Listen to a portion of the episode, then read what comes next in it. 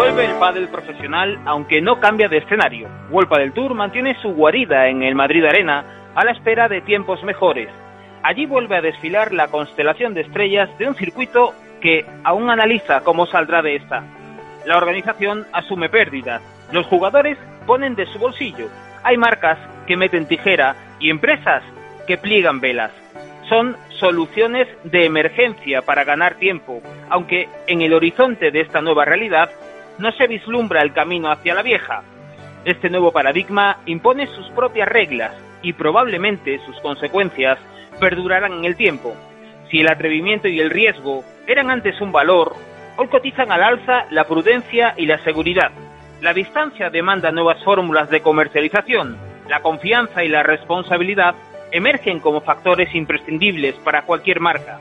El virus ha provocado otra pandemia, la del miedo. El pádel, el profesional y el amateur tendrán que amoldarse a todo ello. World del Tour deberá revisar su fórmula y adaptarla a lo que viene. Lo de hoy es tan solo un parche, un grito desesperado para anunciar que todavía siguen ahí. Pero esto dejará de servir pronto. En estas condiciones tendrán que darle la vuelta a su propuesta o no habrá propuesta. La internacionalización es innegociable para la supervivencia del circuito. También nuevas formas de patrocinio. Las grandes localizaciones, de momento, parecen dejar de tener sentido si no hay público o el aforo es muy limitado. El pádel profesional tendrá que buscar otros caminos.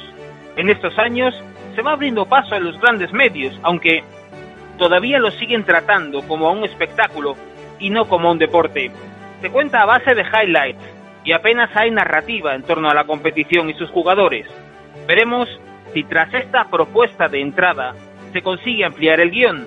En lo que sí ha avanzado es en sus retransmisiones, de momento limitadas a las tres últimas rondas, pero incluso con sus errores, que los tienen, el streaming de World del Tour es la envidia de muchos deportes.